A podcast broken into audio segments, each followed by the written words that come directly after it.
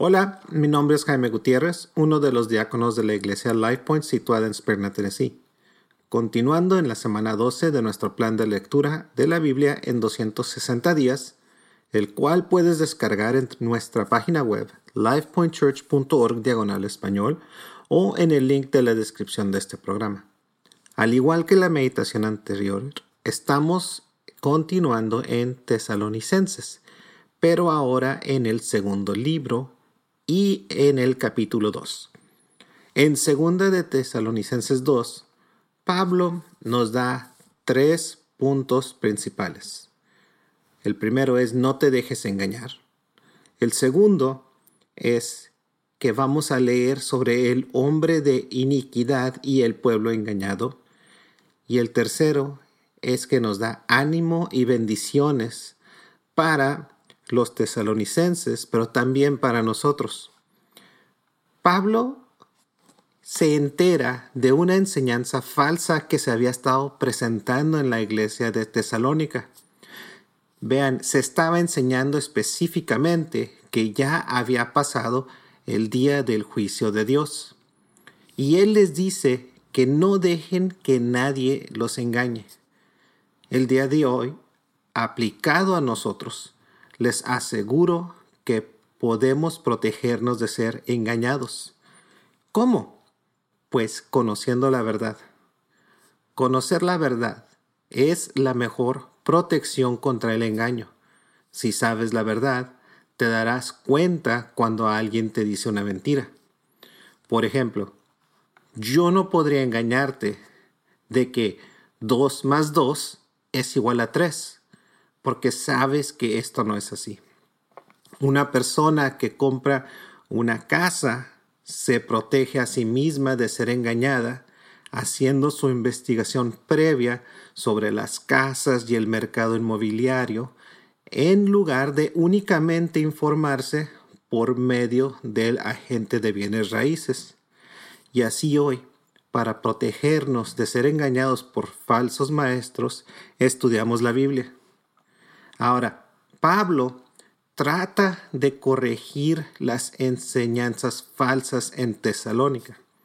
Identifica eventos clave que aún no habían sucedido, pero que sucederían antes del día del Señor.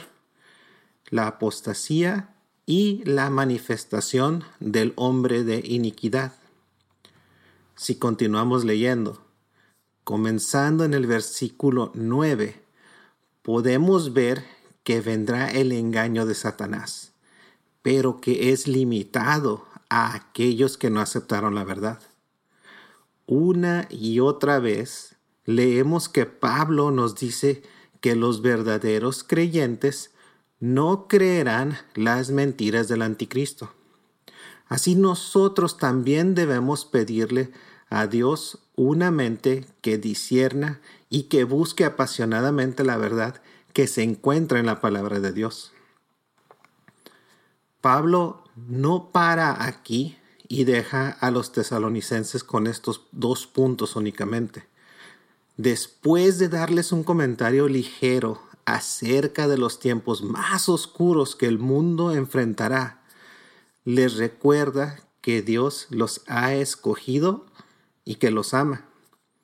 En los versículos 13 al 15, Pablo los anima y les recuerda cómo debían vivir mientras esperaban el regreso de Jesús, que no llevaran una vida ociosa, sino firmemente arraigados en las verdades del Evangelio y activamente comprometidos en la obra del ministerio al que Jesús los llamó. Finalmente, quiero dejarles con esta observación en los versículos 16 y 17. Te pido que los leas nuevamente. Espero que veas más de la relación que tenemos con Cristo. Espero que leas que Él te ama. Y espero que reconozcas que Él te da verdad. Padre Dios, oramos todos hoy y te agradecemos porque eres un buen Padre Señor, nos preparas siempre para enfrentar a un mundo que nos quiere engañar y hacer creer que las cosas son distintas a las que tú nos has enseñado a través de tu palabra. Permite que seamos educados y fuertes para saber lo que es verdad entre tanta cosa falsa que vemos y escuchamos, porque tú nos has llamado a vivir separados del mundo. Gracias también porque una y otra vez nos recuerdas que nos amas y que siempre nos das esperanza para todo lo que hacemos. Familia en Dios, gracias por tu tiempo y atención. Espero que estés siguiendo nuestra guía para que estemos como iglesia todos en oración a diario por los mismos temas y que estas meditaciones sobre las lecturas de primera y segunda de Tesalonicenses contribuyan a que estemos más profundizados en nuestras meditaciones y oraciones diarias.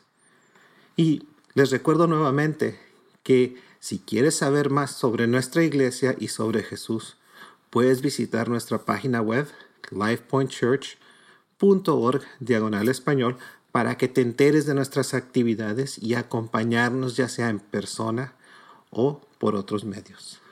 Gracias.